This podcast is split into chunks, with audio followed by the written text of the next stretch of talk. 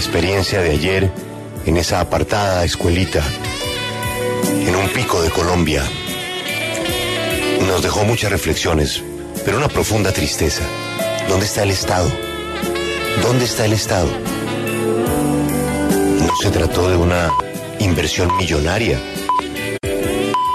Pues para cada cual que puso lo que puso, sí, tiene un valor. El señor de la planta se bajó, se metió la mano al bolsillo fuerte. Todas las personas que pusieron su granito de arena. Pero ¿cuántas escuelitas más como esa están así, abandonadas a su suerte?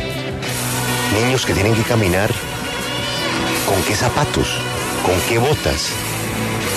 Todos los días una hora para llegar a la escuela y otra hora para volver a su casa. Y un profesor solo, solo, solo, enfrentando toda la adversidad. Que el futuro de esa escuelita estuviera en manos del Estado. Pero, ¿qué le podemos pedir al Estado?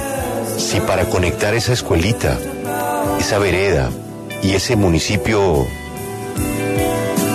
cabeza de esa vereda, pues había un plan de Internet.